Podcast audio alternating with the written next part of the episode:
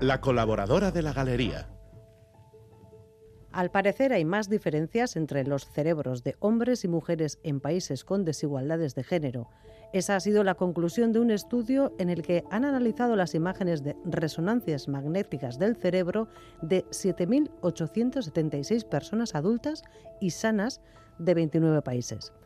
Han explicado que los datos sugieren la existencia de un mecanismo neuronal responsable de la mayor prevalencia de trastornos mentales y el bajo rendimiento académico en mujeres. Debido, dicen, a la dificultad de acceder a la educación o a ambientes estimulantes y enriquecedores, lo que podría reducir la formación de conexiones entre neuronas. Dicen los investigadores, por el contrario, que en los países con mayor igualdad de género no se observan diferencias entre el cerebro de hombres y mujeres. Pero eso ya lo sabíamos. Me refiero, y sin menospreciar en ningún caso el estudio, digo que siempre nos han dicho que hay que cultivar la mente tanto o más como nuestro estómago, que solo así seríamos personas libres, como afirmó Sócrates hace ya 2500 años. Sin embargo, sigo teniendo mis dudas. Me refiero, por ejemplo, a saber, sabemos ya desde hace décadas, que el calentamiento global, debido a la intervención humana, a nuestra industria y consumo, está provocando fenómenos climáticos extremos que son cada vez más abundantes. Esta semana mismo hemos hablado de falta de lluvias y sequía e incendios en el sur de España y de inundaciones al norte de Italia.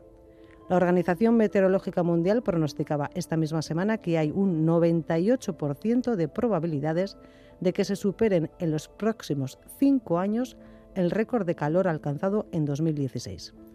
Sabemos que estos fenómenos los estamos provocando nosotros, la humanidad, parte de la humanidad, la parte que explota los recursos naturales por encima de nuestras posibilidades. Explotamos recursos allí para consumir aquí y provocamos que parte de la humanidad no pueda acceder a la educación que ayudaría a cultivar su mente, ya que no tuviera en riesgo de sufrir problemas de salud mental o menor rendimiento académico las mujeres en comparación con los hombres, como apuntaban los investigadores. Pero eso también podría ser objeto de estudio, de otro estudio. Me refiero a por qué, sabiendo lo que sabemos y cómo podríamos cambiar el destino del planeta y de la humanidad, no actuamos con diligencia y responsabilidad.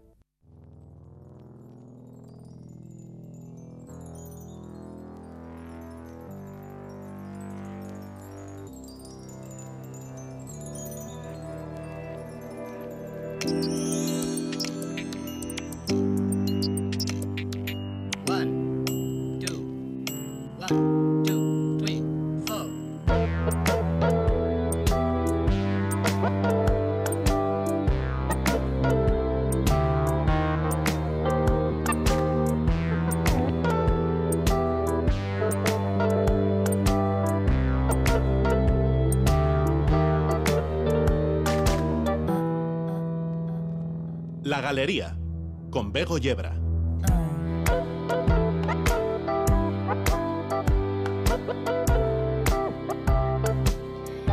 La colaboradora de la galería es Marijo de Ogracias.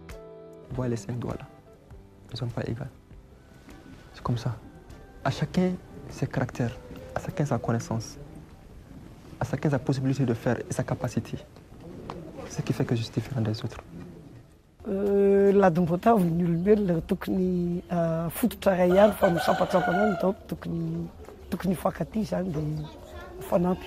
Fanaja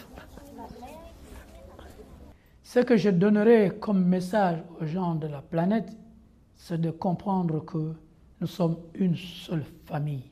Et les cinq continents ne sont que les cinq doigts d'une seule main.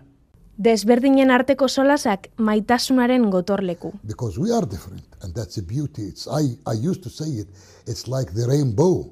It's all the colors should be in this earth. Que no es necesario que todos pensemos iguales, que la diversidad existe. Y que es necesario el respeto.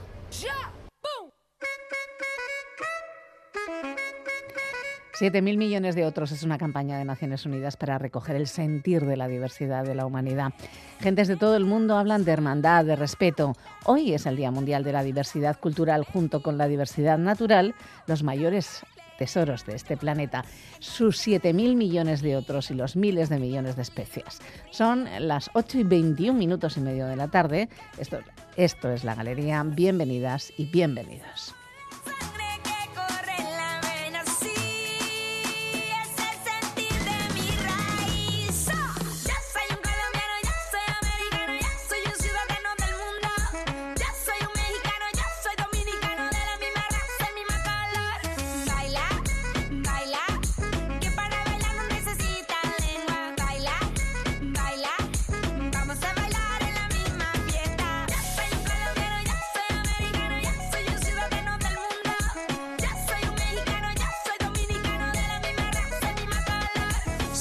Originales, super internacionales. Escuchamos tu consejo y aprendemos tus modales. Y aunque somos diferentes, a la vez somos iguales. En la misma situación, en distintos lugares.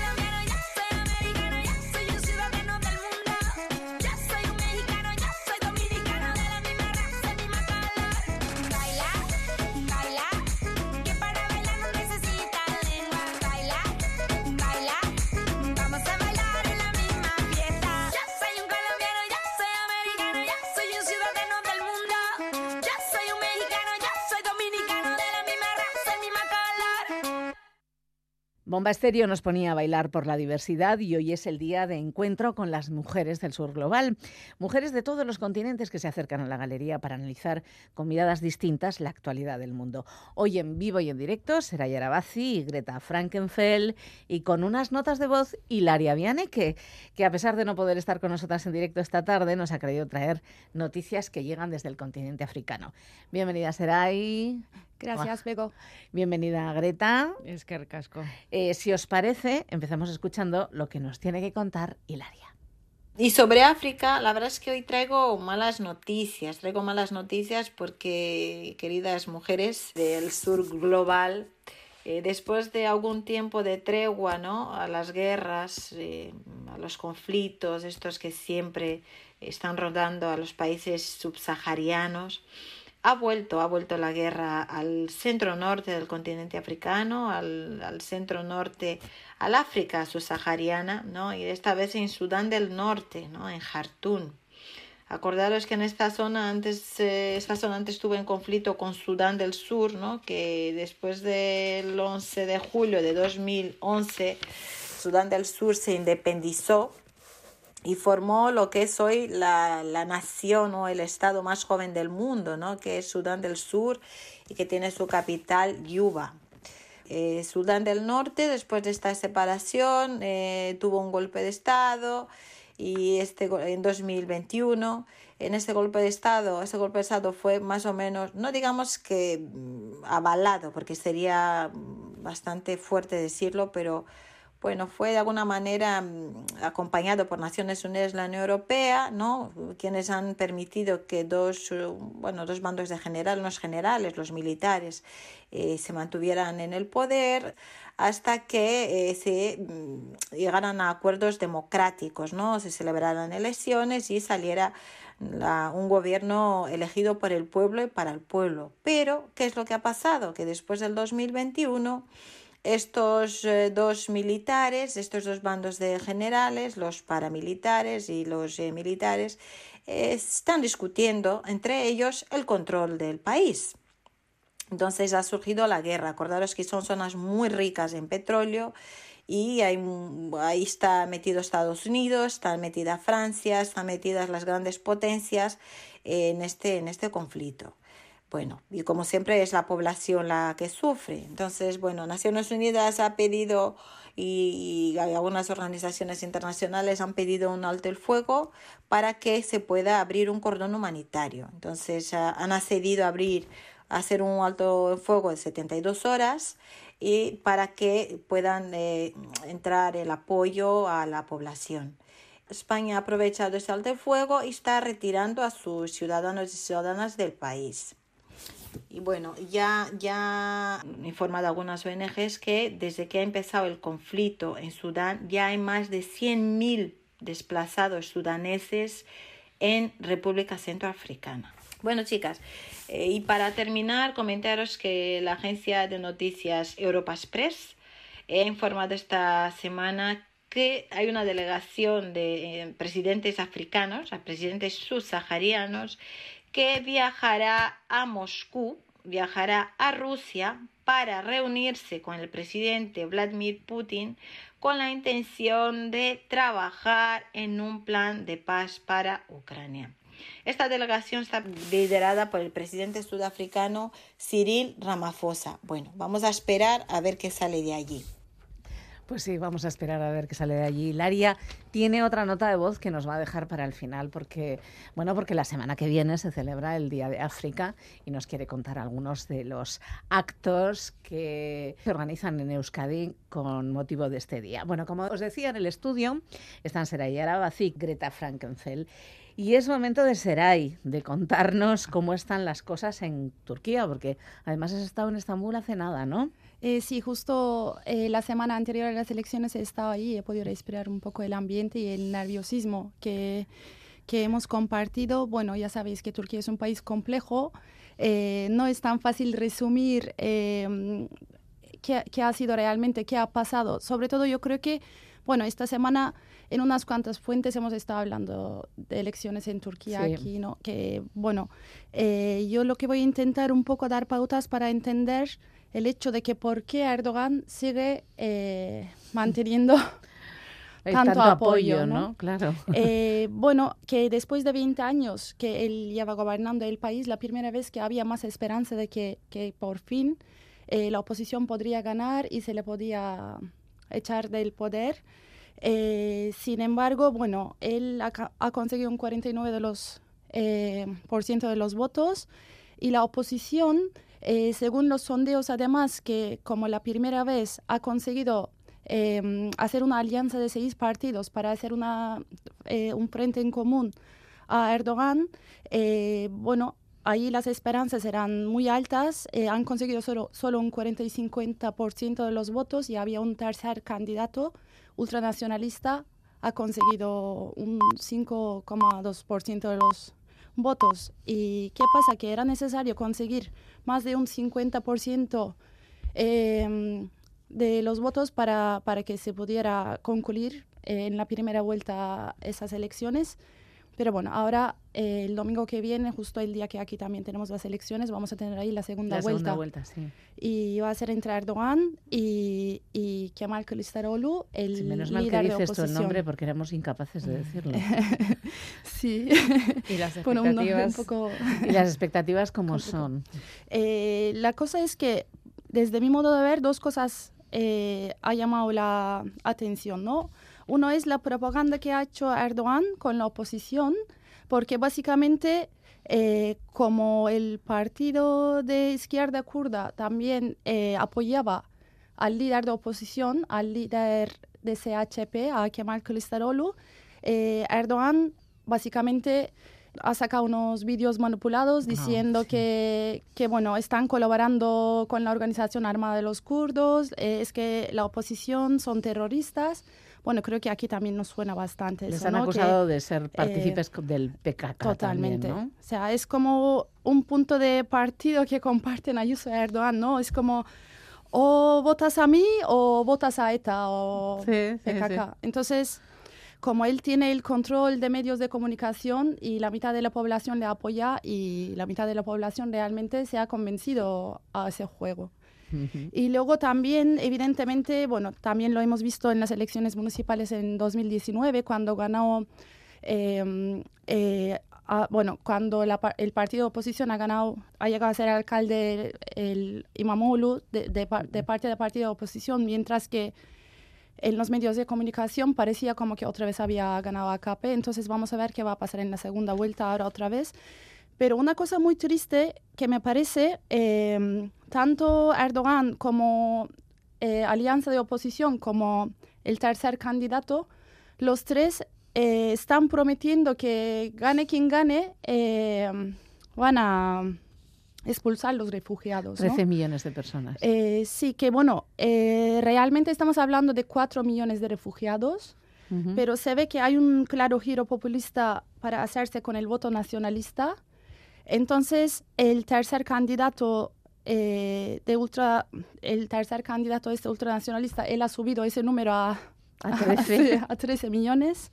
Realmente es triste. Y luego ya hay otro componente más que, bueno, lo que es el culto de líder en Turquía, ¿no? Al final, Erdogan, para una parte muy importante de la población, haga lo que haga, es un líder de apoyar, o sea, a pesar de la crisis económica eh, tan profunda, a, a- pesar de cómo ha gestionado el terremoto que, que hemos vivido en febrero pasado, eh, con todas las crisis que hay.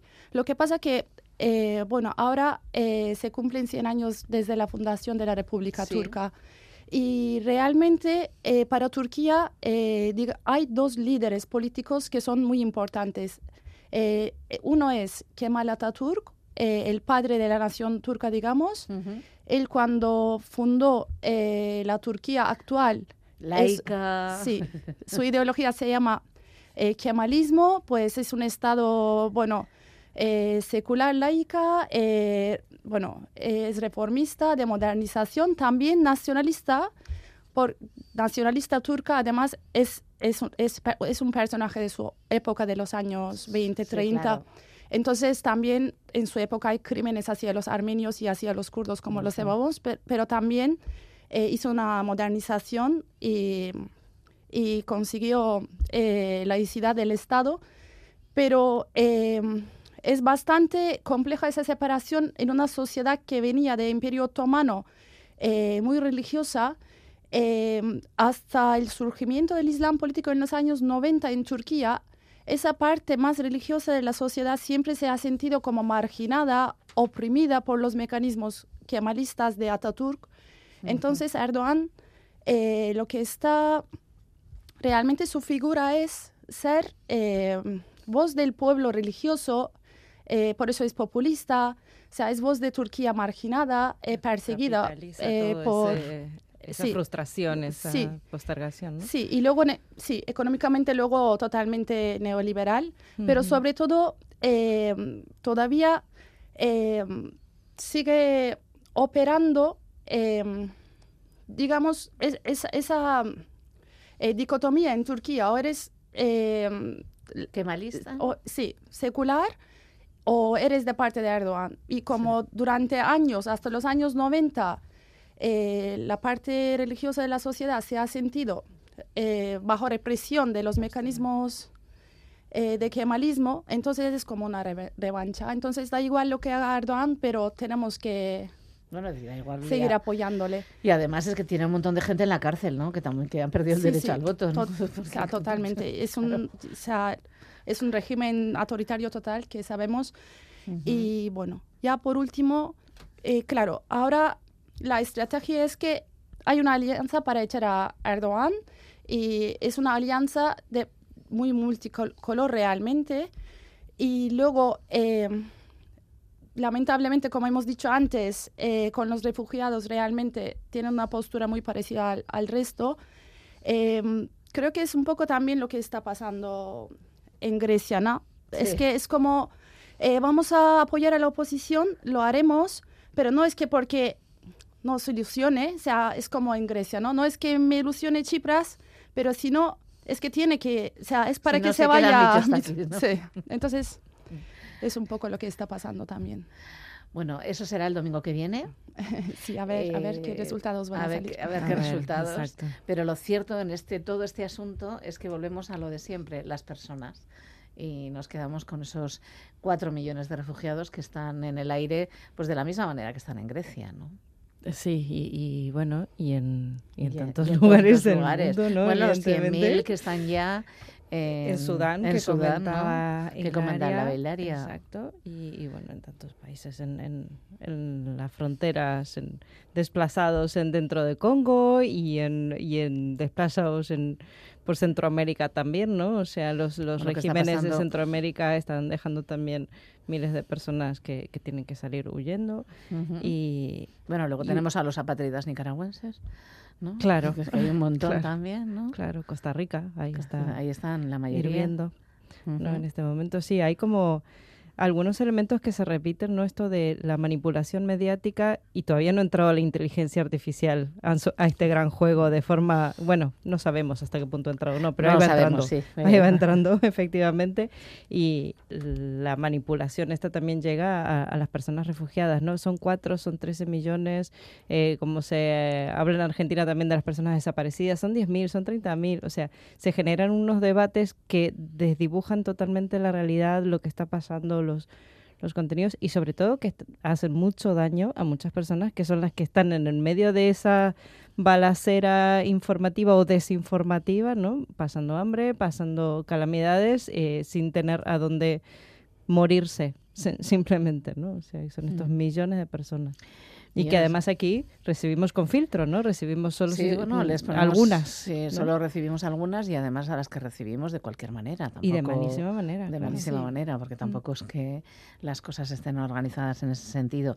Justo en todo este contexto estaba Grecia, ¿no? Con sus elecciones, estaba Grecia en su pugna con Turquía también por ser el pilar de, de Eurasia, ¿no? Eh, esos acuerdos eh, sobre el gas. Aquí hay un, an- un análisis geopolítico que no nos da tiempo a hacer hoy, y menos con todavía, bueno, pues tenemos resultados, pero todavía no son definitivos en Grecia, pero tela marinera, ¿no? Sí, que necesitaríamos una hora Una hora directa. aparte. Sí. sí, sí, pero tela marinera, como acabas de decir, es, es muy complejo y triste. Sí, porque parece que, por un lado, dicen, bueno, puede, puede ser Grecia el país que le ponga, eh, bueno, un poco coto a Erdogan, pero, pero no lo tengo tan claro, ¿no? Si... Yo creo que ellas tampoco lo tienen claro en este momento. No. Hay, hay una situación así de intentar cambiar, ¿no? Un régimen, volver a, a tener un poco más de, de poder en manos de, de la población pero con muchas dudas y con poco convencimiento también, ¿no? Como comentabas antes, no es que estés la gente súper convencida de que No, Chipras vaya a ser la opción nada. que ellas quieren, ¿no? Con decepción, con desconfianza también por, por lo que fue Bueno, el- lo que pasó con los hombres de negro, que yo fue un drama para la población griega, para quien además había votado a Siriza en masa. Claro, ¿no? y con toda la, la- la esperanza, ¿no? De que de esto era un cambio eso real. ¿no? Y aparte, bueno, provocó, realmente fue a nivel, por lo men- en, en Europa y creo en América Latina también, por lo menos, eh, se habló mucho, se escuchó mucho y se, se observó mucho lo que estaba pasando en Grecia como una referencia de transformación y, y de cambio real y, y de realmente romper con hegemonías, ¿no? Que estaban con muy, muy instaladas y que siguen muy instaladas porque no, no, no se ha podido, no se ha Bueno, podido, de no se hecho- ha alcanzado, ¿no? De hecho, vimos el gran cisma que se produjo directamente en, en el mismo gobierno griego, ¿no? Con su pre- vicepresidente diciendo, pues me voy, ¿no? Sí, además cuando están tan aislados con lo que quieren hacer realmente internacionalmente, como no, no, no les dejan que hagan eh, algo positivo en su país, están tan rodeados, tan con tan, o sea, tienen manos atadas. Bueno, manos atadas, manos atadas las perfectas. Tenemos una foto entre manos. Uy. Sí, sí. Uy. Porque claro, este ha sido el fin de semana del G7. claro. Del G7 y amigos. ¿eh? lo he titulado yo. G7 y amigos, porque aquí hay, un, bueno, la foto de familia, eh, por cierto, en Hiroshima. ¿Eh? En Hiroshima, gente que armas nucleares tienen unos cuantos de los que están ahí, ¿eh? Sí. sí, sí. no, realmente sí, no, ya han estado hablando de armas, además, ¿no? Sí, ya han estado hablando de armas, de dar armas, no, nucleares, por lo menos por ahora. Parece. Eh, pero sí, de, seguir alimentando ¿no? el, conflicto que tenemos en este momento en Europa, que, bueno, eh, está claro que no es ni el único del mundo, pero que sí que está afectando a, los centros económicos del mundo más, más, más poderosos, ¿no? Y, estamos aquí enviando más, más fuego, más armas, ¿no? En lugar de de ver realmente cómo paramos esto. Sí, luego además es que los invitados pues eran curiosos, ¿no? Eh, las Islas Comores, bueno, pues eh, parece que Japón ha invitado a los amigos de alrededor, además de a Brasil. ¿Qué, qué pasa con tu vecino? Eh, no, sé si entiendo muy bien el porqué de la invitación de Brasil. Yo no lo tengo claro, sinceramente. Yo no lo entiendo, no lo tengo claro. O sea, creo que bueno, en, en, América del Sur, en el Cono Sur, se está jugando un partido muy difícil, hablando en términos futbolísticos, ¿no? O sea, los, las, los poderes o los movimientos progresistas, vamos a decir, tienen eh, eh, que enfrentarse con unos poderes que no son locales, que son globales, que tienen que ver con Estados Unidos, que tienen que ver con Europa, con grandes poderes económicos y, y geoestratégicos del mundo, y están haciendo unas acrobacias, unos malabares, ¿no? Para poder sobrevivir, en principio, estabilizarse, juntar fuerzas y poder hacer algo, ¿no? En este territorio y no está siendo nada fácil. Nada fácil. Nada fácil. Ahora, bueno, también hay elecciones este año en Argentina, está Chile con su eh, construcción eh, loquísima de una nueva constitución que, parece que va a ser casi peor que la, la, que tienen, ¿no? O sea, por, por está un drama. el la comisión que se ha eh, generado para aprobar esa, esa nueva constitución que está constituida más de un 30% por la ultraderecha, cuando el primer intento fue la constitución más progresista, no sé si del mundo, pero desde luego de América Latina, sin duda. Así que bueno, está, está siendo muy complicado. No sé qué hace Lula ahí, pero bueno, ojalá que le vaya bien. Sí, porque él no sé si tiene tantos amigos, Lula, eh, en ese encuentro, ¿no? no. todos los demás, más o menos, que ha invitado el primer ministro japonés, son representantes de países de su entorno geográfico. Eh, ahí parece la disonancia, parecía Lula da Silva, ¿no? Es verdad que Lula eh, de alguna manera ha cambiado el relato sobre eh, la guerra de Ucrania. Sí, que eh, quería ser un poco intermediario para conseguir la... Entonces, bueno, ahí no, tengo claro un poquito cómo va a ser este asunto. los temas que, que trataban eran, bueno, de lo, de lo más curioso eh, algunos de ellos, porque es que han hablado de inteligencia artificial y de regularla, cada uno en sus países y luego armonizar. ¿En qué están? Me, ha parecido muy curioso, porque no estaba en el temario. ¿eh? Eh, se les ha ocurrido así en se el les ha ocurrido en el último momento. Primero hablaban de la agresión de Rusia contra Ucrania, eran los temas, la cooperación con los socios internacionales, el desarme, la no proliferación A de la armas. vez que enviaban armas, ¿no? El desarme, sí. Eso es. la resiliencia económica y la seguridad, el clima, la energía y el medio ambiente clima, energía y medio ambiente, eh, siempre tenemos ahí a la energía metida dentro del clima, entonces nos genera también dudas, y la alimentación, la sanidad y el desarrollo. Esos eran los temas, el comunicado saldrá esta misma noche también, eh, bueno, en función de lo de acuerdo que se pongan, pero bueno, estos parece que se van a poner de acuerdo más fácil que de lo que les costó a los cumbre del clima, ¿no?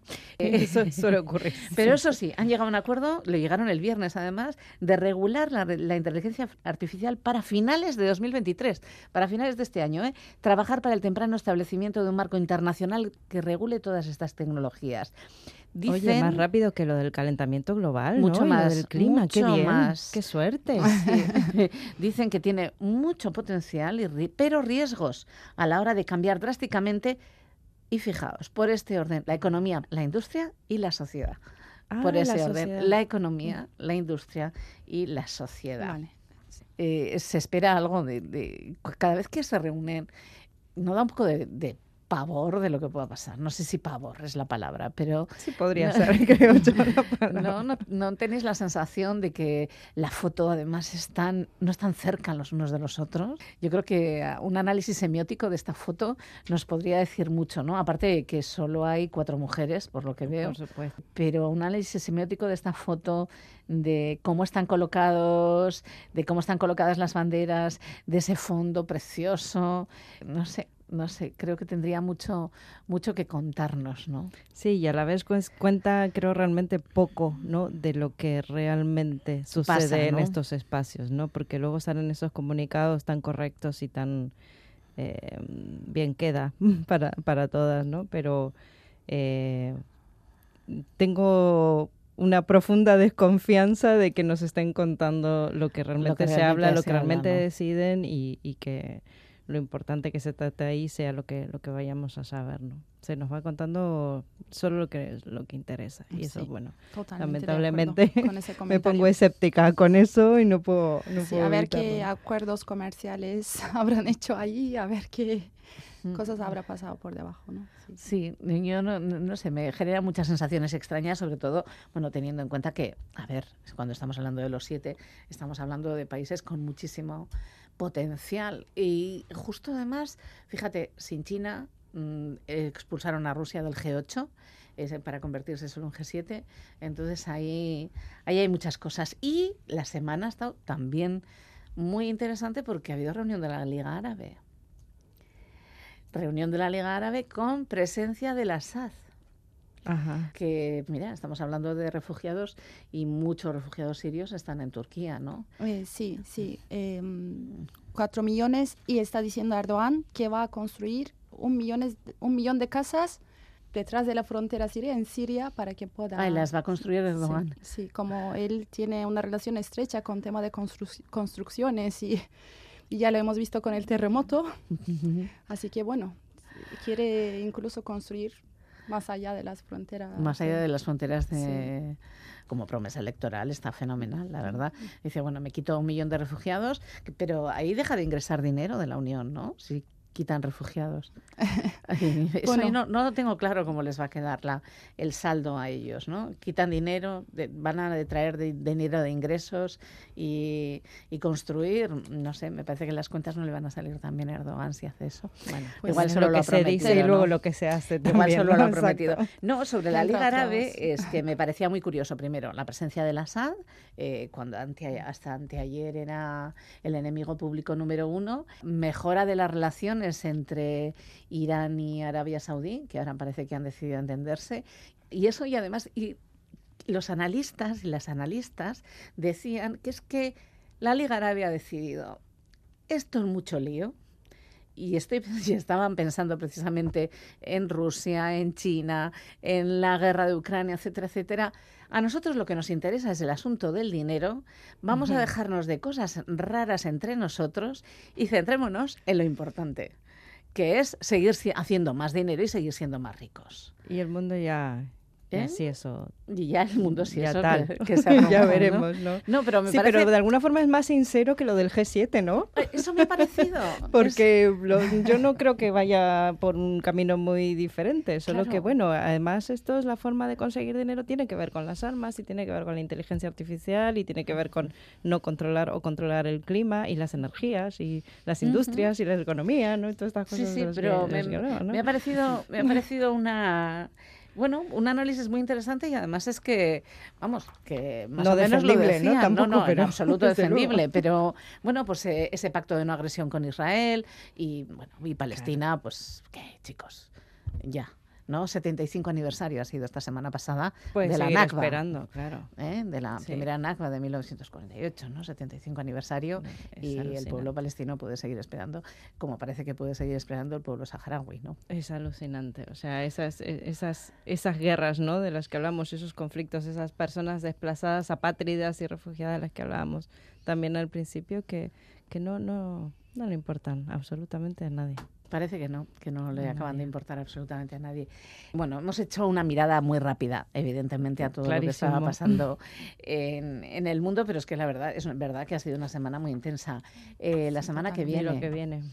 sí, la semana que viene no tendremos programa porque aquí habrá programa electoral, eh, pero la próxima semana seguro que tenemos un hueco para hablar de lo que ha pasado en Turquía y de lo que ha pasado en Grecia y hacia dónde camina también el enfrentamiento, ¿no? Porque ahí está Chipre, del que no hemos hablado, que bueno, que a los griegos parece que están tranquilos desde que Chipre es parte de la Unión, ¿no? De la parte grego-chipriota, claro. Bueno, sí, bueno, eh, en cierto nivel, pero aún así al final es muy, o sea, es que hay, es un país dividido y está en medio y, y bueno, es, es constante Sí, la tensión sigue siendo constante y sobre todo, eh, bueno, pues desde Turquía más. El asunto de la enosis es de, hace ya unos cuantos años, por cierto, que es el, el opositor eh, turco suena mucho a griego, el apellido, ¿no? no, bueno, realmente es un apellido eh, turco total. Sí, sí. Pero bueno, ah, me, había sonado el Oulo. Eh, y, bueno, además él se llama Kemal, igual que Kemal Atatürk. Y además eh, realmente el partido político que pertenece es el mismo partido que, que ha fundado Atatürk, sí. Entonces... Es interesante. Tenemos por ahí pendiente un 100 años o más de la galería de la Fundación de Turquía, porque, porque es parte fundamental de la historia de, todos y de todas nosotras. Sí, sí, realmente para poder entender mejor la actualidad de Turquía el día hoy y las dinámicas de, esa geografía, sí que es necesario retroceder y, poder hacer un análisis con más tiempo de estos 100 años. Sí. Muchísimas gracias, eh, Greta Frankenfeld. A ti. Muchísimas gracias, Seraya Arabazi. Y nos vamos a ir con los anuncios que tiene para nosotras Hilaria Villaneque que nos ha dejado otra nota de voz sobre lo que va a pasar en Euskal Herria la próxima semana para celebrar y reivindicar el Día de África.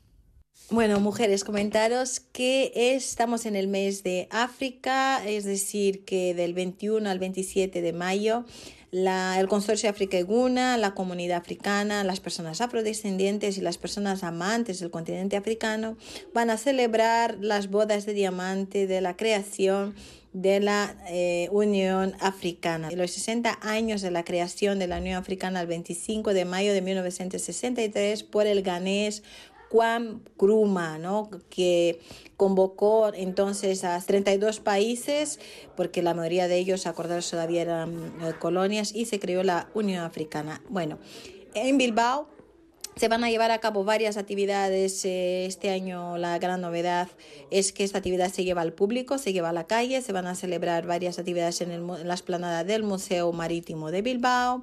La comunidad africana eh, reivindica muchas cosas, pero las más importantes son la, desmilitarización de las fronteras, acabar con las devoluciones en caliente. Eh, también critica el archivo de los casos de las masacres de Melilla por las instituciones de justicia españolas y pide una igualdad en la acogida eh, de las personas que huyen de los conflictos eh, bélicos de todas partes del mundo porque eh, hasta ahora no entienden por qué a las personas que huyen de la guerra, por ejemplo en Europa del Este, en este caso de Ucrania, han tenido una acogida mucho más facilitada en términos jurídicos en relación a las personas que eh, huyen de otras partes. Y bueno, ya para terminaros, eh, daros la exclusiva que este año el África Gun ha tenido la participación organizativa muy especial del futbolista del Athletic Club de Bilbao, Iñaki Williams, quien desde un principio se ha juntado a la comunidad para participar y ayudar en la organización de los eventos. Bueno, estáis todos y todas invitadas del 21 al 27 de mayo en la esplanada del Museo Marítimo de Bilbao.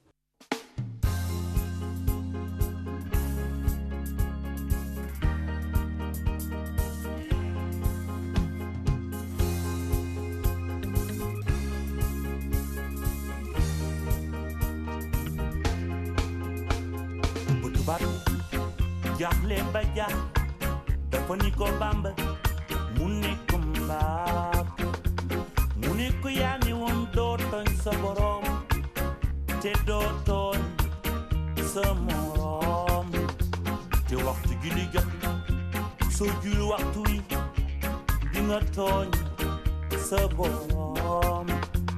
te boo julee sunu biir gaal di ba sanitaire. Do you hear me, Father?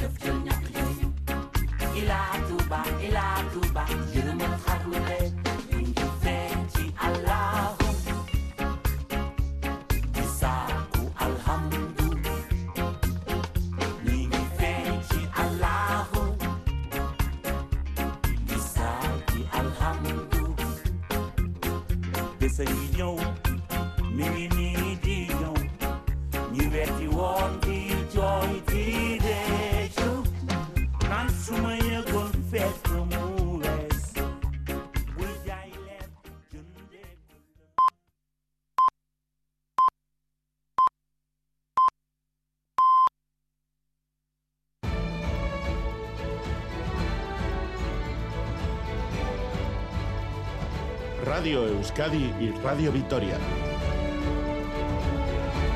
Servicios informativos. Son las 9 de la noche. Gabón Ondarroa cierra la edición de Villalía de 2023 y pasa el testigo a San Nicolás y Castola de Algorta, que celebrará la fiesta de las Icastolas de Vizcaya el año que viene. En esta edición, miles y miles de euskalchales se han animado a transitar por los 5 kilómetros del recorrido y a participar en los actos organizados por Subisar y Castola. Gutzakonen esan nahia hori da, ikastolen alde, Euskal Herri osoan Euskara bultzatzearen alde egiten den jaia. Ba, ikastolako sentimentua eske ezin da deskribitu. Emozionalta, emozionalta, ni superrondo. Ikastolan ibili gazen nontzako, batzen e, jai bat ez, da gaina gexen bat, ba, euskerin alde edanez, ba, bueno, aprobetxan bigo bat, da, egun pasagun bat pasat. da. Aurten e, ba, celebrateko bihar guztien jana, eta Por la mañana, decenas de padres y madres se han concentrado frente al Ayuntamiento de Bilbao para protestar por el nuevo criterio de asignación de centros escolares del Gobierno vasco. Denuncian que 750 familias no pueden acceder a ninguno de los seis centros que han indicado en las solicitudes o que incluso algunos menores de dos y tres años deberán cambiar de centro habiendo quedado plazas libres. Susana Romero, portavoz. Estamos aquí familias que nos han elegido en tercera, cuarta opción o quinta o incluso que después de haber agotado toda esa lista, al no haber puesto más y no considerar que podemos entrar en ninguno de ellos, nos han asignado centros de oficio, que es el, público más cercano, que ni siquiera estaban en nuestras listas. Y en Iparralde se está llevando a cabo la reorganización de la escuela pública en la zona de Basaburúa de Suberoa, que sufre un grave problema demográfico y además temen quedarse sin ese servicio. Aitor Sagarzazu. Porque la situación es alarmante, así lo comunican los electos. En un Basaburúa que pierde habitantes es necesaria una escuela pública fuerte, en palabras de Jean-Pelle Iriart, alcalde de Aloce. Basabien jende kopurua beti apaltzen ari da, eta hau kopurua bai. Urdian badakigu jente eta behar badu gimnazi, behar badia alojamentia, behar badia lana, baina behar badia bai zerbitziak. Eta horietan barne eskola prefosta eta hotan egien anian. De las 16 localidades de Basaburúa, 13 participarán en el proyecto de unificación escolar, en colaboración con el Ministerio de Educación. La propuesta es reunir a todos los alumnos en tres municipios, según la edad. El jardín de infancia sería en Montori, con sistema de inmersión en euskera. La educación primaria empezaría en Ligi y el camino hasta secundaria se completaría en Atarratze. Así pretenden mejorar las condiciones de estudio y trabajo. Bai haurrek eta irakasleak zen baldintza hobenak lan iaitzeko. Ez da gue gogua, eskuin zer ezartia plazeantako, da hoi duraldiantako xede bat, eh? Azkartzeko El nuevo sistema debería ser puesto en marcha a partir del curso que viene e implicará a unos 100 niños y niñas y sus familias. Y en Grecia los primeros resultados con cerca del 34% de los votos escrutados dan la razón a los sondeos previos y el actual primer ministro, el conservador Kyriakos Mitsotakis, habría ganado las elecciones con más que el 40% de los apoyos. Su principal rival, Chipras, líder de Sirisa, habría obtenido tan solo el 20%. Aún así, Mitsotakis, que no habría conseguido la la mayoría absoluta tendría que intentar ahora formar gobierno de coalición, si no, 10 millones de ciudadanos griegos volverían a las urnas a principios de julio. Y si tienen previsto viajar mañana en avión, sepan que la compañía Air Europa ha cancelado 14 vuelos para mañana lunes que conectan Bilbao con diferentes destinos a causa de una huelga de pilotos que se extenderá durante ocho jornadas, concretamente los días 22, 23, 25, 26, 29 y 30 de mayo y también el 1 y 2 de junio. En total, 114 vuelos se verán afectados. La compañía ofrece cambiar fecha, destino o un vale por el importe del billete para canjear por futuros vuelos. En carreteras sin problemas para circular a esta hora. Es todo. Más noticias a las 10 y a cada momento en itv.eus y en la aplicación ITV Albisteac.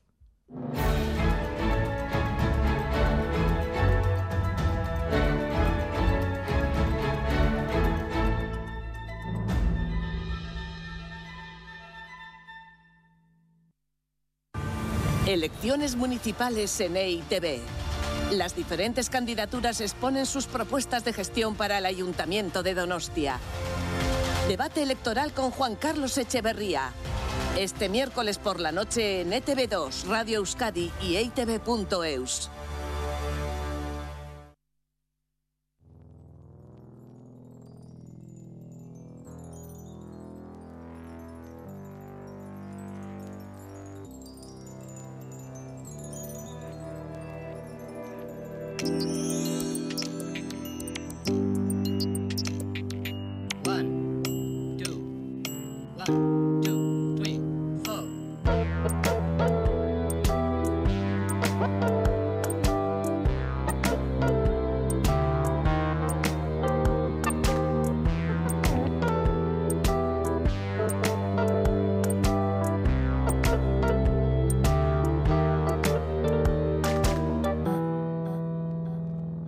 Galería, con Bego Yebra. 9 y 6 minutos casi de la noche. Empezábamos la galería hablando del Día de la Diversidad Cultural para el Diálogo y el Desarrollo y de esos, de siete, y de esos 7 mil millones de otros que somos, porque todos y todas somos otros u otras para alguien. Pero bueno, en este asunto de los recordatorios, hoy tercer domingo de mayo, alguien tuvo a bien pensar que podría celebrarse el Día Mundial de la Repostería. Viene acompañado con un té que también celebra hoy su Día Mundial. Curioso cómo necesitamos fechas señaladas y ritos. Aunque así planteado, la verdad, un té verde con jazmín y un estupendo bizcocho suena a domingo. Igual las gentes de My Bloody Valentine están celebrando el cumpleaños de su vocalista de esta manera.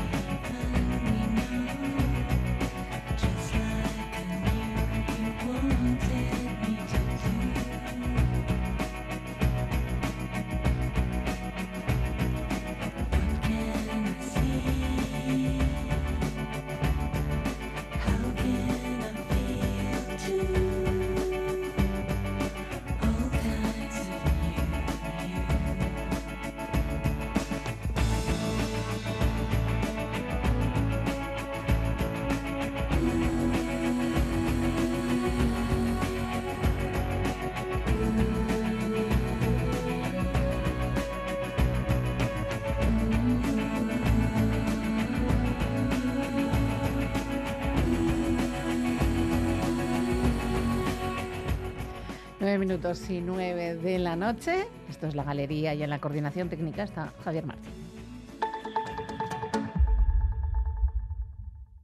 Queremos un pueblo que cuida y se cuide, que piensa en el futuro y lo hace con esperanza. Porque una mirada, un abrazo, un simple afecto puede cambiar muchas cosas. Tu gesto es importante para seguir avanzando y construir día a día el país que amamos. Maite duzun herria egingo dugu. El 28 de mayo, vota Euskal Herria Bildu.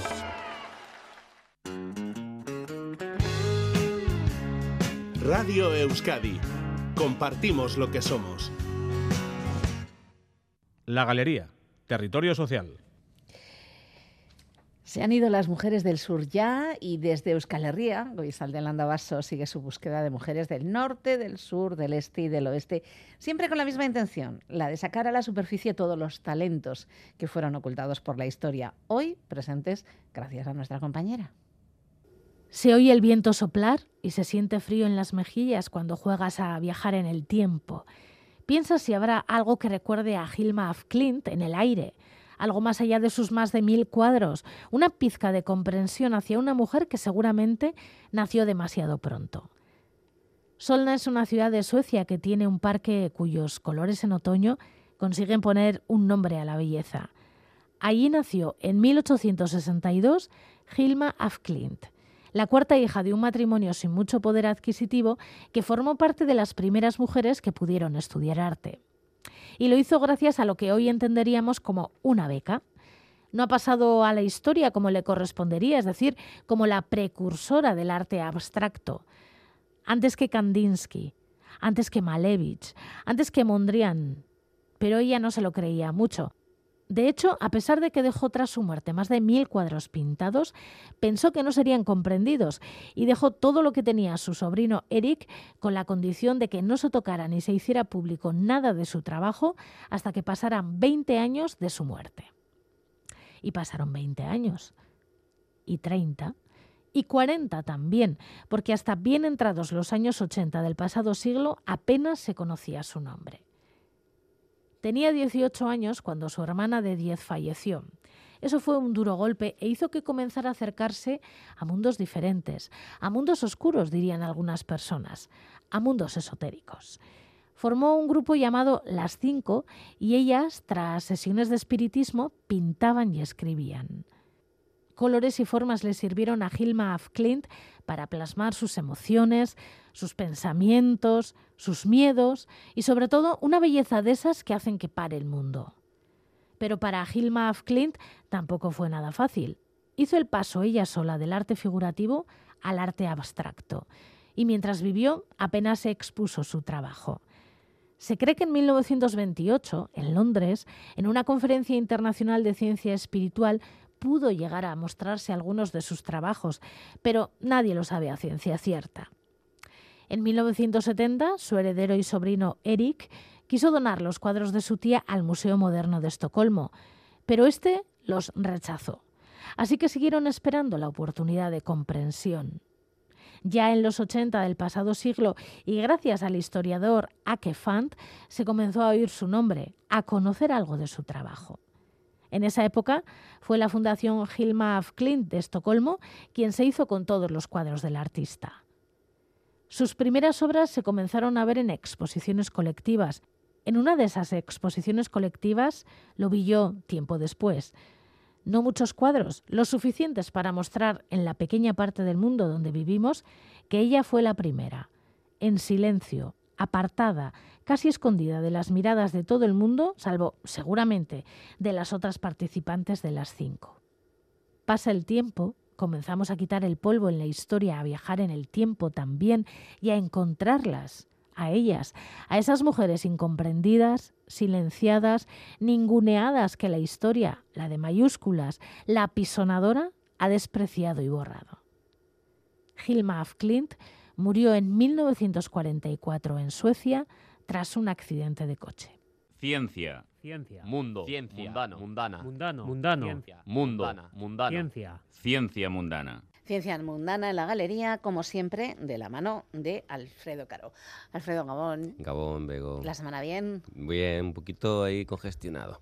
Ah, pero te suena la voz estupendamente. Más uh, radiofónica. Mucho más radiofónica, faltaría más. y además de voz radiofónica, pues Alfredo, como casi siempre, uh -huh. nos trae un invitado o invitada. ¿A quién traes esta noche? Hoy traigo a David González. Uh -huh. eh, es una persona que, bueno, vive, vive, por lo menos vive en Gasteiz y um, él es parte socio de la cooperativa Sustrayak Habitat Design. Uh -huh. y, y, quería que no, nos hablara de algunas cuestiones de conceptos como el rewilding y, bueno, a ver. y esta emergencia climática en la que vivimos, qué soluciones, qué alternativas, qué, qué debates hay también desde el punto de vista científico sobre, sobre las alternativas y lo que tenemos que hacer. Em, entonces, bueno... eh, Le damos la eh, bienvenida. Bienvenido. David. Gracias por venir, Millasker. Es que ricasco soy. Fíjate toda la cantidad de cosas que nos Sí. tienes que contestar ya y Pero- que ha planteado Alfredo desde el primer momento. Primero, ¿qué es, qué es, eh, qué, qué es la cooperativa Sustraya Habitat Design y, y qué hacéis y, y qué haces? Sí. Bien, pues somos una cooperativa dentro de la economía social y solidaria, estamos dentro de Reas Euskadi y nos dedicamos a la regeneración de agroecosistemas. Eh, es decir, bueno, mm, desde nuestro punto de vista mm, tenemos un problema con el modelo de, agricultura mayoritario, el modelo de agricultura industrial, convencional, ahí hay muchos adjetivos que se pueden poner.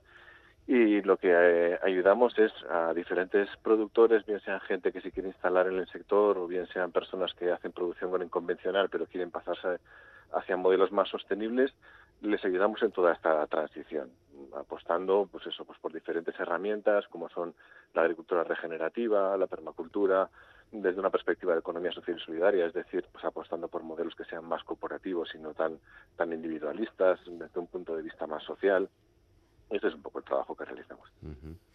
Em, uno de los debates en los que te has metido em, es el tema de, de cómo, bueno, uno de los retos que hay ahora mismo delante, ¿no? Y que tiene que ver con la alimentación del planeta, es cómo mantener ¿Cómo vamos a dar de comer a la gente, a a la- toda a la gente que vamos a ser? ¿no? a los ¿no? 8.000 millones y, y- y subiendo y a la vez ser capaces de afrontar la emergencia climática con resiliencia, pero también con mantenimiento de la biodiversidad, etcétera, etcétera. Una de las propuestas que se hace es el rewilding. Y, y tú haces una crítica de un libro que ha editado Capitán Swing, eh, titulado Regénesis, de George Monbiot. Me gustaría que nos hablaras de, bueno, qué es el rewilding, eh, qué propone George Monbiot en su libro y, y qué es lo que critica. Uf, son muchas cosas Muchas y cosas, bastante vale, complejas. Esperemos, Empecemos. tener bastante tiempo para explicar todo no ello. mucho. Empezamos por la definición. Eso Luego ya si eso seguimos, vamos. Vale, pues nos vamos a ceñir directamente a la definición que propone Rewilding Europa, que es, digamos, el organismo que lo está promoviendo a nivel europeo, que es dejar que la naturaleza se cuide a sí misma, permitiendo que los procesos naturales reparen y restauren los paisajes degradados. Suena muy bien, ¿no? Bueno, Sí, suena, suena fenomenal. yo le pondría un pues- par de peros, pero bueno. Creo pues que él no sé también. si Creo son los mismos, también.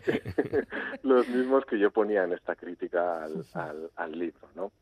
Bueno, eh, es muy interesante, ¿no? Y claro, no sé, pues como apasionado de la, de la ecología, de la dinámica de sistemas y de y del funcionamiento de los ecosistemas, tanto los actuales como los que teníamos en un pasado, pues joder, es súper interesante, ¿no? El, el pensar que podemos restaurar pues la fauna que teníamos en el Pleistoceno, es decir, pues hace de dos millones y medio de años en adelante, y pues que esos animales pues van a seguir desarrollando una serie de funciones ecológicas que van a permitir que nuestros ecosistemas se encuentren en un estado eh, muy saludable gracias a recuperar estas funciones, ¿no?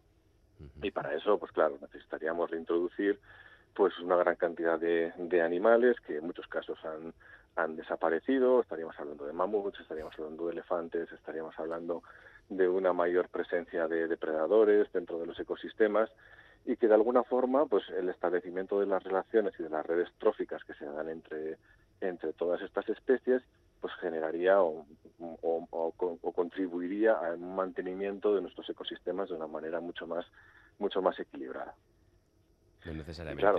eh, recuperar especies extintas, ¿no? Entiendo, los dientes, el, el tigre de dientes de sable, no sé si es muy atractivo.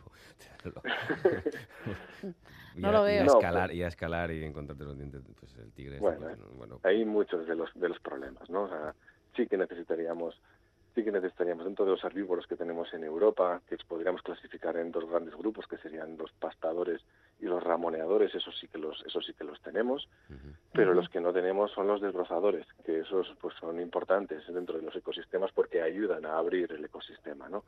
A- a- hacia paisajes mucho más abiertos. Estamos hablando en este caso de elefantes y mamuts, esos no los tenemos. No. Y luego, claro, pues hacen falta depredadores también que pues mantengan en equilibrio este exceso o sea, de herbívoros que podrían, a través de la herbivoría, es decir, a través del consumo de, de vegetal, eh, pues necesitarían su presencia para poder equilibrarlos un poco. Entonces, en este sentido, pues sí que necesitaríamos mayor presencia de lobos, seguramente leones y bueno, y, bueno, pues tigres dentro de sable y todo ese tipo de animales, ¿no? Bueno, para mantener estos equilibrios. Claro, la idea así vista, ¿no? Desde un punto de vista pues científico, desde, desde mi punto de vista, o sea, como más romántico, pues suena como muy apasionante, ¿no? A qué, a qué niño no le gustaría pues recuperar los mamuts y que los tuviéramos nuevamente dentro de nuestros ecosistemas, ¿no? Pero bueno, ¿Eso no era una vista- película de Spielberg? Claro, claro, desde un punto de vista, no sé, pues más científico y más social en muchos en muchos casos también, ¿no? Pues es algo que, jo, que se nos escapa un poco dentro de nuestras capacidades y a mí, pues de alguna forma me suena esto, o sea, que me suena muy bien al niño que está en mi interior, le suena, le suena fenomenal, pero bueno, pues el adulto ve bastantes más dificultades, ¿no? En el sentido de que me parece que es un poco jugar, pues a aprendí de brujo, ¿no? De alguna forma, o, o nuevamente jugar a, a, a Frankenstein pensando que tenemos el conocimiento como para poder desarrollar eh, nuevamente pues que todos estos animales estén en libertad y puedan gestionar de una manera equilibrada eh, los ecosistemas, ¿no? Cuando ya tenemos algunos ejemplos, como por ejemplo sucedidos en Holanda y demás, pues que las políticas de rewilding han supuesto un fracaso, ¿no? Yo creo que tenemos que ser un poquito humildes desde un punto de vista científico, que entendemos muy poco realmente de los ecosistemas, aunque llevemos pues ciento y pico años estudiándolos y que todavía nos quedan muchas interacciones y muchos conceptos para estudiar. A mí, por ejemplo, hablabais un poco ¿no? de los problemas que tenemos relacionados con el cambio climático, el modelo agroalimentario, etcétera. O sea, para mí la solución a todo esto se encuentra bajo nuestros pies. Y estaríamos hablando de los suelos, ¿no? El recuperar suelos vivos y suelos sanos, que sean suelos productivos, etcétera. Pues fijaos, o sea, ahora mismo no conocemos más del 2% de toda la microbiología que se encuentra dentro de los suelos.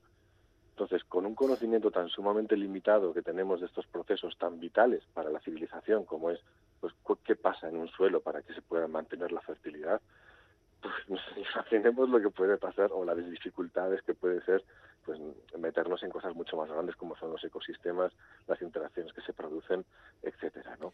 Pero antes de seguir por ahí, eh, Chernobyl, mm, lo que se ve es un florecimiento de la biodiversidad. O los- el, el- el experimento Yellowstone eh, Sí. no es algo positivo sin llegar a, a ser un total rewilding, pero en dejar hacer. Eh, pues hoy salió la noticia también de la recuperación del lince, aunque eso no es de un dejar hacer, ha sido en cautividad, pero eh, no sé, no, no- es positivo para la biodiversidad y a su vez para la agricultura el que haya espacios, islas eh, de, de- de, mm, donde se deje hacer a la naturaleza. Sí, suena, es que eso suena súper interesante, ¿no? Por ejemplo, el caso de Yellowstone, pues están apareciendo ya publicaciones científicas de que no está siendo tan maravilloso como nos lo estaban pintando hace 10 años o 15 años, ¿no? Que empieza a haber bastantes problemas dentro de las comunidades porque al final, pues por muy grande que sea ese espacio, pues hay unas limitaciones evidentes que pueden generar bastantes problemas, ¿no? Tipo, Y Yo, tipo. eh, bueno, pues a nivel de las relaciones que se están dando entre los depredadores, los herbívoros, Claro. etcétera. Entonces, yo estoy bueno, totalmente alineado pues con pues con todo lo que nos contó este biólogo maravilloso del siglo XX, que era, Wilson, ¿no? Y que necesitamos pues, eh, pues espacios un poco más... O sea, que él proponía en un libro súper interesante pues que la mitad del planeta Tierra que sea un poco abierto a la biodiversidad. Eh, pero para mí lo que es importante es, y es una de las críticas que yo, retomando un poco lo que me planteabais del libro de Monbiot, es que, que, yo creo que generado un mito que comienza en el siglo XIX, pues con esta mirada más romántica, ¿no? Hacia los paisajes abiertos, etcétera, eh, relacionado con el mito de la naturaleza sin los humanos. Mm, o sea, eso no, eso no existe, más allá que en la cabeza pues eso, de determinados románticos que en muchos casos lo que estaban haciendo era, por ejemplo, en el caso de Yellowstone, ¿no? Cuando Mowbray y compañía pues empiezan a pasar por ahí, empiezan a crecer esos textos tan maravillosos, de alguna forma también lo que estaban legitimando era la colonización del hombre blanco de inmensos territorios que estaban habitados por, por indígenas, Por humanos. nativos, por humanos, efectivamente. Y esos humanos, a través de su gestión, estaban manteniendo unos, unas dinámicas dentro de los ecosistemas que les permitían generar la mayor cantidad de biodiversidad eh, posible dentro de esos ecosistemas por el interés de todo, o sea, de la propia biosfera, porque ellos entendían que si eran capaces de modelar con sus actos, y sus actos eran pues básicamente la utilización, la utilización del fuego, etcétera, ¿no? que hay muchísimos estudios al respecto de todo esto para generar estos paisajes más abiertos y como consecuencia de ello mayor biodiversidad, al haber más biodiversidad, pues lógicamente ellos iban a tener mayor cantidad de comida para poder alimentarse, ¿no? Entonces, claro, de repente hombre blanco llega ahí pues eh, a colonizar todos esos espacios. ¿Cuál es la manera de hacerlo? Invisibilizar a los habitantes de esos de esos territorios y de alguna manera pues ejercer su dominación sobre todos ellos. Entonces, yo creo que es importante, ¿no? En, pues este, todos estos aprendizajes que últimamente pues están viniendo de, de los Estados Unidos en relación a cómo los nativos de allá gestionaban el, el, territorio de una manera muy muy sabia, yo creo. Ahí, yo recomiendo, pues hay un pequeño vídeo en estas charlas de TED de, de una de, bueno, de una investigadora que ya es indígena navajo que se llama Lila Yun y, y, bueno relacionado a cómo se gestionaban los ecosistemas por parte de los de los indígenas que a mí me parece fascinante o sea muy interesante desde cualquier punto de vista no desde un punto de vista ecológico pero también incluso desde un punto de vista social. Pues reivindicar esta parte no que los, los seres humanos formamos parte de la naturaleza no somos un ser aparte de, de la naturaleza no eso por mucho que empieza a haber, pues no sé, muchas corrientes más cibertecnológicas que empiezan a apostar por esta, ese salto de la, del, del ser humano a, a, la máquina, ¿no? De alguna manera. O sea, yo pienso que formamos parte de la biosfera, pues formamos parte del planeta Tierra y que somos una especie más y que dentro de y dentro de todos estos equilibrios que estamos hablando dentro de los ecosistemas, pues yo creo que sería interesante, ¿no? Desde un punto de vista incluso filosófico, que determináramos cuál es nuestra función dentro del ecosistema. ¿no? Lo mismo que hay otras especies que también desarrollan funciones ecológicas dentro de los ecosistemas, pues los seres humanos yo creo que la, hemos ejercido, la ejercemos y seguramente la, la ejerceremos en el, en, el, en el futuro. ¿no? Que yo creo que es esta otra parte que nos aporta esta mirada más relacionada con los pueblos primigenios, que es la de el cuidado de la naturaleza y la gestión del ecosistema para incrementar la biodiversidad y de esta manera pues que podamos vivir todas las especies dentro del planeta. Pones como ejemplo la dehesa. ¿Es, ¿Es sostenible la dehesa? Pues Realmente. luego que con los criterios de manejo que tenemos actualmente, no, yeah. ni de coña.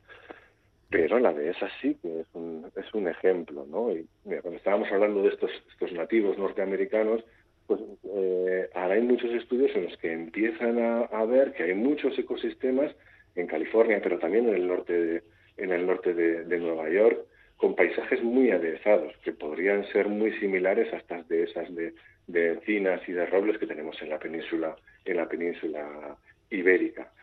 Es, es, lo mismo, o sea, nuestros antepasados pues se dieron cuenta que yendo a paisajes mucho más abiertos, más sabanoides, por decirlo de alguna, de alguna manera, se incrementaba la biodiversidad. Y de esta manera pues podían tener una mayor diversidad de producción de alimentos en una relación de equilibrio bastante armónica pues con, con, el resto de la vida con el resto de la vida salvaje claro tenemos ejemplos de dehesas de miles de años dentro de la península ibérica que yo creo que han funcionado muy bien en ese equilibrio dinámico. O sea dentro de los ecosistemas secos la dehesa es un ecosistema de una enorme biodiversidad sobre todo a nivel a nivel floral en el estrato en el estrato uh -huh. herbáceo y, y, y, bueno, pues que esos ejemplos han estado ahí hasta que, de alguna forma, a partir de la revolución industrial, pues todos esos esas relaciones de equilibrio se rompen, ¿no? Con la introducción pues de los combustibles fósiles que de repente pues nos hacen sentirnos eh, pues no la especie más poderosa de, del planeta y esto nos da una energía y un poder ilimitado para hacer unas transformaciones en el territorio que de otra manera habrían sido prácticamente imposibles, ¿no? y a partir de ahí es donde se empiezan a romper esos, esos equilibrios y tenemos combustibles fósiles para poder utilizar una maquinaria que genera unos impactos muy fuertes sobre el suelo y sobre los ecosistemas y, y bueno y, y, y, como consecuencia de todo eso pues llegar al punto en el que nos encontramos no una agricultura súper industrializada con unos impactos muy fuertes y que está en la base de muchos de los problemas que tenemos incluido también el cambio climático. Es la ganadería extensiva parte de la solución o también es un problema eh, comparado con la intensiva?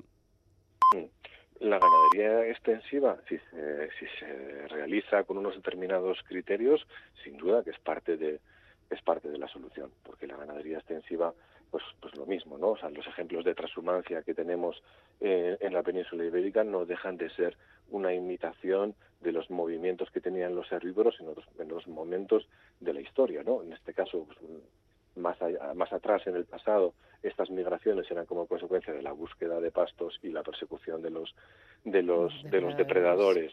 Eso es pues eh, generando impactos mm, de una concentración luego de una carga animal muy grande en un momento puntual pero con largos tiempos de con largos tiempos de reposo para que los ecosistemas se, se recuperen de manera adecuada no en un círculo muy virtuoso entre herbívoros suelo y microbiología de, del suelo que empezamos a comprender empezamos a comprender ahora y el ser humano, que pues, no somos tontos y que tenemos mucha capacidad de observación, pues vimos que eso funcionaba muy bien, ¿no? Entonces eso es lo que hicimos a través, eso lo tratamos de recuperar a través de la, de la transhumancia. Y de la transhumancia, de alguna forma, pues vienen pues todos los manejos de la ganadería extensiva que tenemos actualmente. También hay que decir que hay en algunas ocasiones en las que la ganadería extensiva no se hace de una manera adecuada, ¿no? Y, simplemente pues se echa a los animales al al monte y, no se no se tiene un cuidado que yo creo que en algunos casos debería de ser mucho más mucho más cercano no por así por así decirlo. Pero cuando la ganadería de intensidades de carga de cuidados de mantenimiento de ecosistemas de abrir el dosel de determinados bosques etcétera no pero cuando se hace con cuidado se hace bien, se hace teniendo determinados criterios ecológicos o introduciendo nuevas prácticas como es pues todo lo relacionado con la ganadería regenerativa, eh, el tema de pastores eléctricos, controlando y midiendo muy bien las cargas y las intensidades de ganadería por superficie, etcétera, sin ninguna duda es parte de la solución. Porque la otra es mm, cómo mantenemos esos paisajes abiertos que, que, necesitamos, ¿no? que han sido así desde hace muchos millones de muchos millones de años si no lo hacemos con la ganadería. Lo vamos a hacer con combustibles fósiles y desbrozadoras. ¿Quién va a pagar todo esto? Eh, con todo el peligro que estamos viendo en los últimos en los últimos años, ¿no? De, de, acumulación de biomasa dentro de dentro de los bosques por la falta de una ganadería extensiva que sea capaz de controlarlo y claro eso tiene un coste pues, social y económico pues muy muy grande que la ganadería por sí mismo lo hace y de otra manera pues a ver quién asumiría todo eso. ¿no? Sí, ahora están ardiendo las urdes. Por ejemplo. por ejemplo. Em, hay gente que y gente, y entre ellas mm, científicos, eh, que plantean que lo que estás planteando, que tú dices, es cosa de hippies, eh, que, que, no es realista y que, y que para alimentar a la población mundial hace falta más, más tecnología. Y, y, y, entre esa tecnología se habla mucho de la, de la carne sintética. Tú piensas que no es una alternativa, ¿no? Eh, yo deseo que no sea una alternativa, porque, bueno, yo dentro del trabajo que hago, es el trabajo que hacemos dentro de la cooperativa, es apostar por la soberanía alimentaria, ¿no? Porque o sea, los pueblos tengan el poder y la capacidad de decisión sobre qué tipo de alimentos eh, quieren consumir. Eh, claro, si estamos hablando de alta tecnología que está controlada en manos de dos, tres, cuatro laboratorios en todo el mundo, pues eso es una dirección completamente opuesta de la soberanía alimentaria, ¿no? Eso es dejar algo tan importante como es la alimentación para los seres humanos en manos de las grandes corporaciones tecnológicas que decidan y controlen cómo son todo este tipo de, procesos, ¿no? Entonces, a mí me parece que desde un punto de vista de la seguridad alimentaria, desde un punto de vista de ir hacia una sociedad más justa y más igualitaria, a mí me parece que eso conlleva un riesgo bastante bastante grande, ¿no? Esa es una de las críticas que yo le hago principalmente al libro de Monbiot. Eh, pero, eso es, pero eso, bueno, son, digamos, por hacer de abogado del diablo opiniones tuyas eh, políticas, porque eh, si lo importante es darle de comer a la población mundial eh, y la carne sintética puede ser más sostenible, pues tus opiniones están muy bien, pero me explico por dónde voy, ¿no? O sea, lo importante es alimentar a la población mundial. La cuestión es, ¿esa carne sostenible? No lo es, es realmente una alternativa proteica a, a, esa era la segunda parte de la, de la explicación, ¿no? Está la vertiente política, pero también, por otro lado, también está la vertiente que a mí me parece que es, no sé, de tecnofantasía, ¿no? O sea, nos encontramos en un momento crítico, ¿no? En la historia de la humanidad, porque tenemos una dependencia muy fuerte de los combustibles, de los combustibles fósiles. La, la Agencia Internacional de la Energía ya nos lleva avisando bastantes años en los que hemos superado el, el, pico, ¿no? O sea, el máximo de extracción y a partir de ahora lo que nos enfrentamos no es un agotamiento de, los combustibles fósiles, sino a una disminución de su disponibilidad y eso lo que supone es una, una carestía, ¿no? Que cada vez va a ser más caro el tema de los combustibles de los combustibles fósiles. Mm, con energías renovables no podemos llegar a los niveles de consumo que tiene nuestra sociedad actual ni de lejos. Y pensemos que las energías renovables solo están enfocándose desde un punto de vista eléctrico. Y dentro del consumo energético que tenemos, solo el 20% de ese total es consumo, es consumo eléctrico, ¿no? ¿Qué hacemos con ese 80% restante? Entonces, este tipo de planteamientos tan tecnológicos tienen unos muy altos consumos energéticos, como el propio Monbiot eh, reconoce dentro, dentro del libro, con lo cual pues yo no estoy convencido de que de un punto de vista técnico pues esto pueda ser una posibilidad para poder alimentar al planeta, ¿no? Cuando además, no sé, tenemos muchísimos estudios en los que ahora mismo, hace poco ONU presentó un estudio también en el que decía que nuestro planeta tomando prácticas agroecológicas y en modelos mucho más pequeños que están completamente alejados de los modelos industriales, etcétera, basados en la agroecología, tendremos capacidad para alimentar unos 15 millones de, eh, unos 15.000 millones de personas en el, planeta, ¿no? Amigos de la Tierra también sacó un estudio muy interesante el año pasado en el que en el que demuestran que que tendríamos capacidad en la península ibérica o en el Estado español para autoabastecernos al 100% de nuestras necesidades alimentarias. Con lo cual, pues efectivamente, es una cuestión política la que está encima de la mesa. ¿Cuál es el modelo que queremos? Y yo creo que eso es un debate que tendríamos que tenerlo dentro de nuestra sociedad y que por desgracia no está encima de la mesa, ¿no? Y que muchas veces pues nos, viene impuesto pues por los grandes intereses, en este caso de grandes corporaciones tecnológicas. Es que cuando nos habláis de permacultura y agricultura regenerativa, nos suena un poco, no sé, eh, explícanos qué es, porque creo que las tiro por ahí, pero yo creo que nos suena, incluso a mí que llevo toda la vida con el tema de la agroecología, mis padres hace los 80, eh, todavía el tema de permacultura y agricultura regenerativa, ¿qué es eso? Háblanos brevemente y ya algún día profundizaremos más. Perfecto. Pues la, permacultura, bueno, eh, en los años 70 yo creo que hay un, como un salto de conciencia en la humanidad, ¿no? Digamos, de alguna forma es cuando aparece el movimiento ecologista, libros importantes como Los límites del crecimiento, La primavera silenciosa de Raquel Carson, etcétera, ¿no? Hay como un salto de, conciencia. Entonces, pues todas estas cuestiones que nos estábamos que nos planteamos en la actualidad sobre la sostenibilidad de nuestro modelo socioeconómico, pues en los años 70 también se plantea, ¿no? Y, en, y, en, Australia un grupo de investigadores eh, pues planteándose este tipo de cuestiones pues también pues bueno pues llegan a la conclusión del desarrollo de un concepto que frente a esta cultura de la destrucción que ellos que ellos eh, identificaban pues lo que proponían era eh, una cultura, una cultura de la permanencia, ¿no? Y de ahí surge el concepto de permacultura.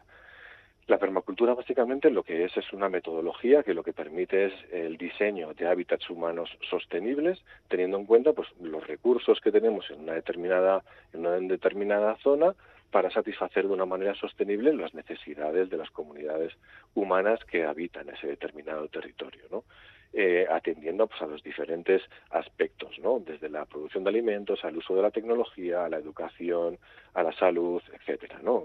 Bueno, pues, con una visión muy integral. Eh, bueno, eh, de alguna forma, pues toda la parte relacionada con la agricultura es la que va cogiendo más peso o tiene un poquito más de importancia. Y ahí pues conocemos muchos diseños y muchas experiencias de fincas relacionadas con, con la permacultura.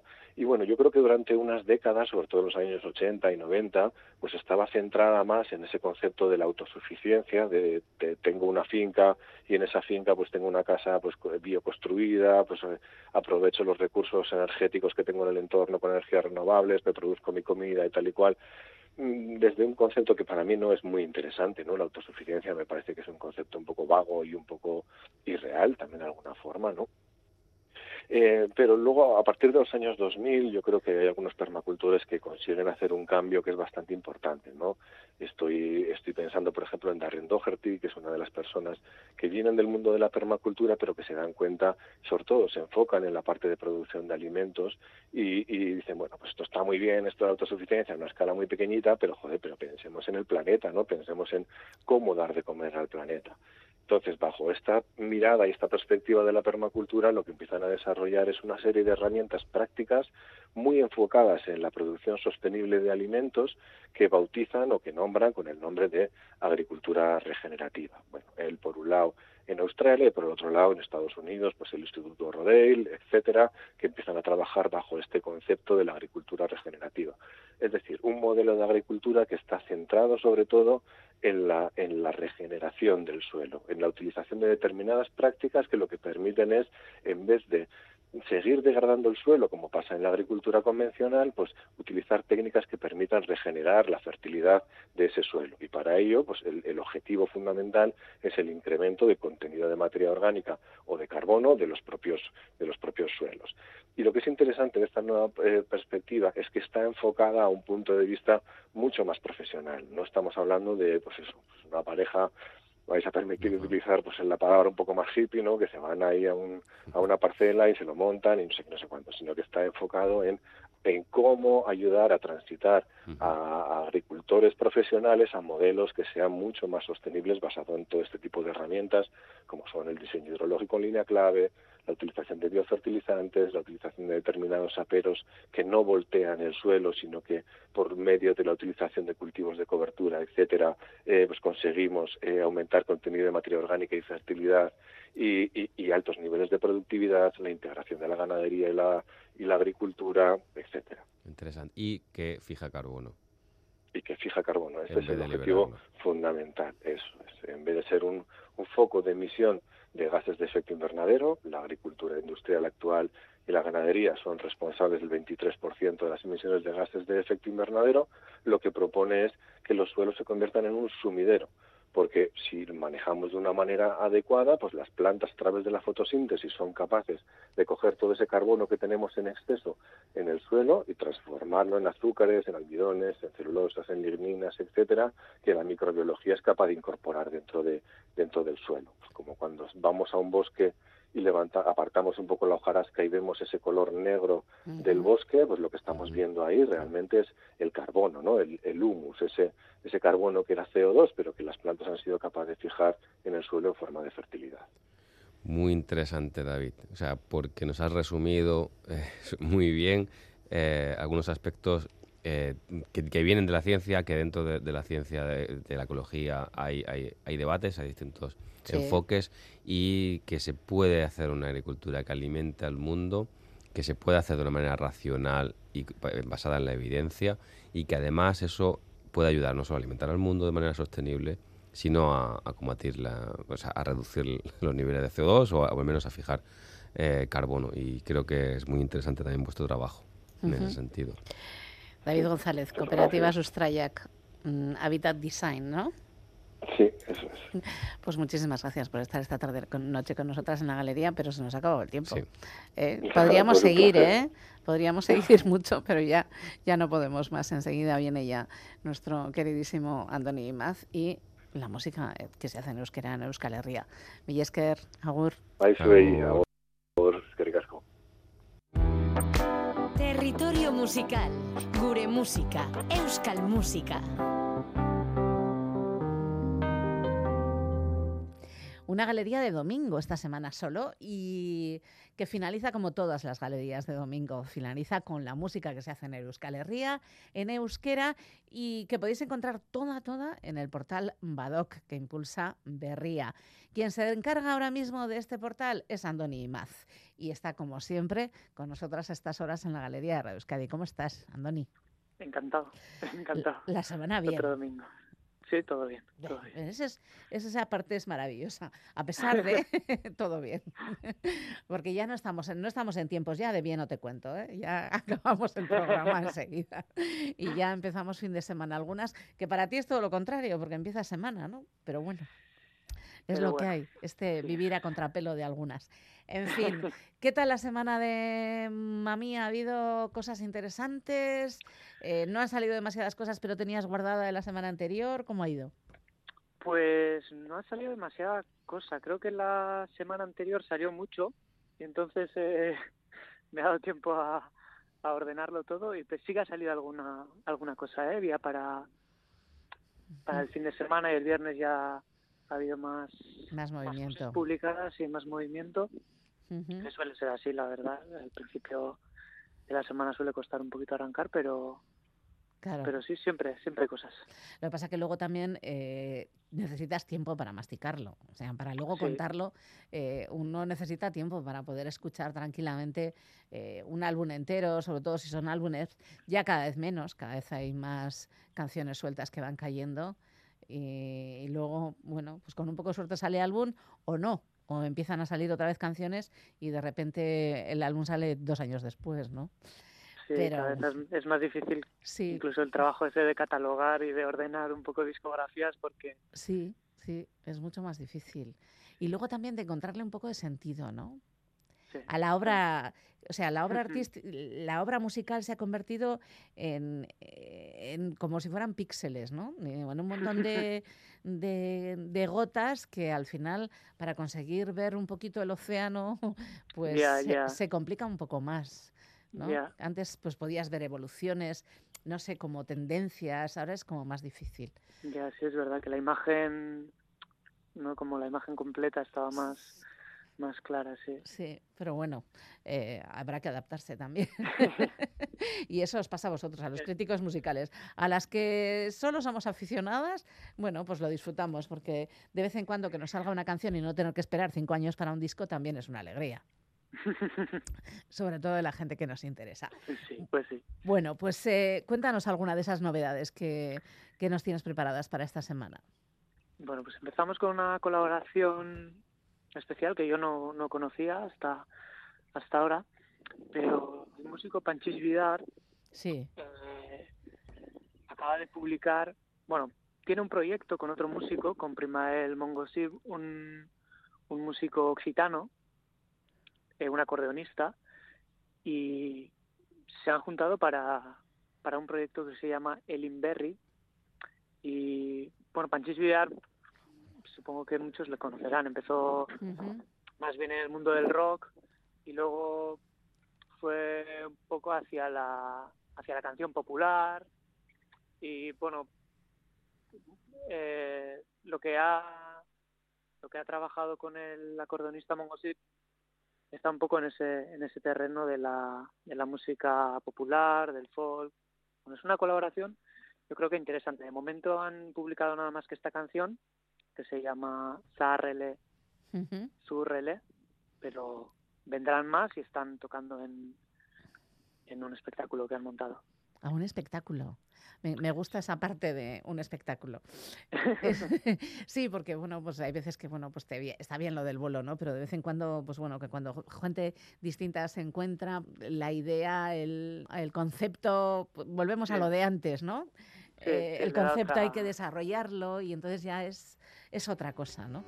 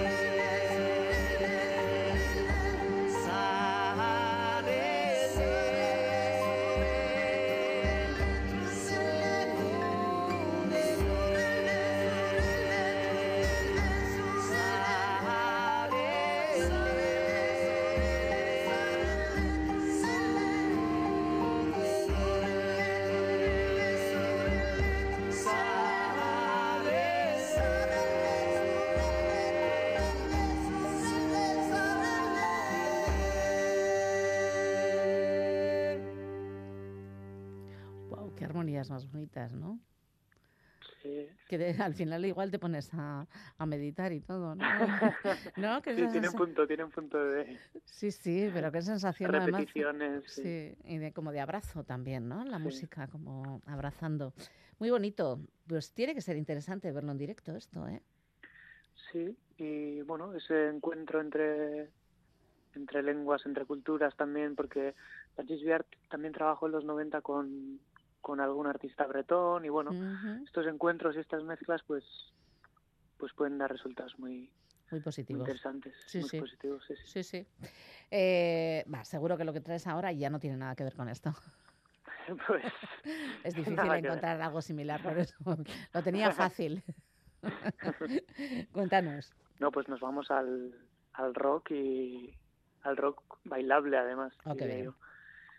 Eh, porque Rúcula ha publicado un nuevo disco, el tercero, y, y bueno, siguen en, en su línea. eh, cuando Desde que empezaron están trabajando el rock instrumental, que bueno, que es rock, pero también va variando del, del funk al, al stoner, pero siempre con ese espíritu bailable, de, con un directo muy explosivo también.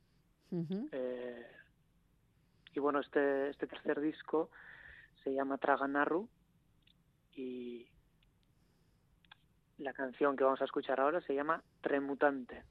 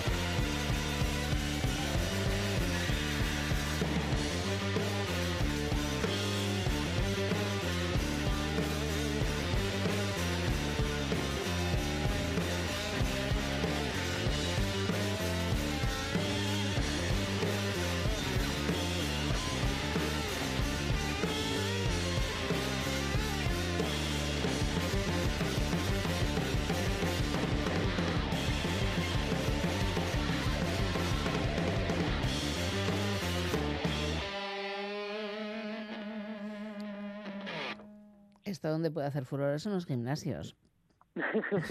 Hay que estar súper en forma para bailar esto. Sí, sí, sí.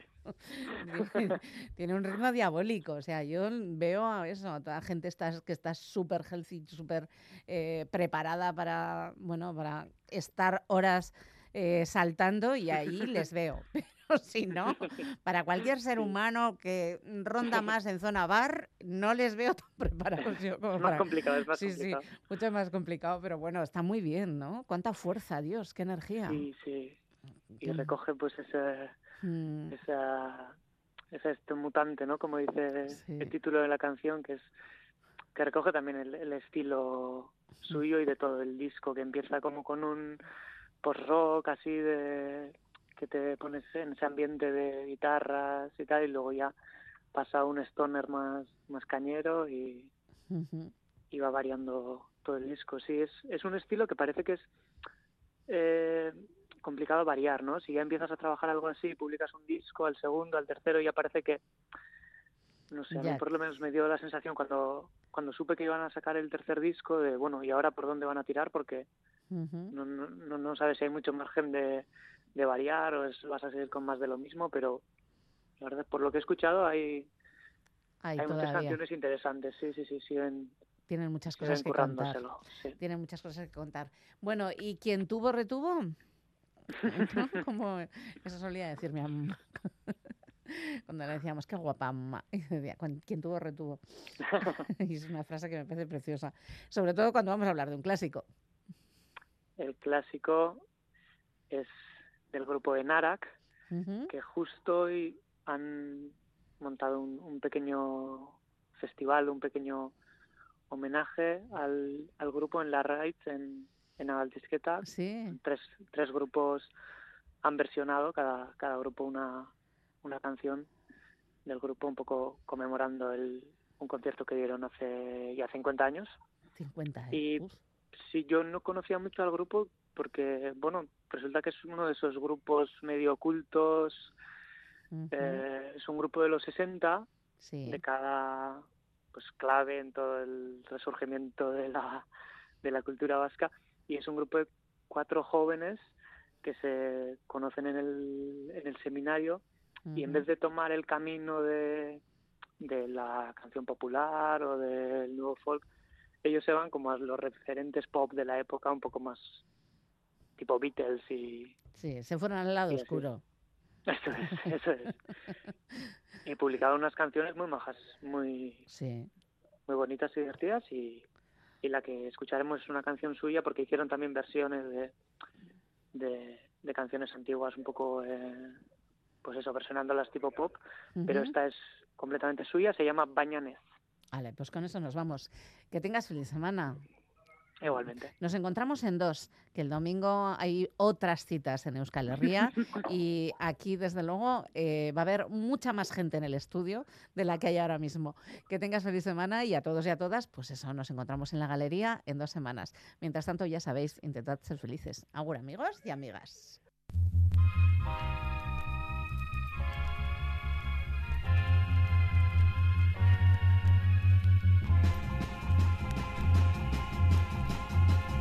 Mendian zein dan ederra Pago lertzen ez baso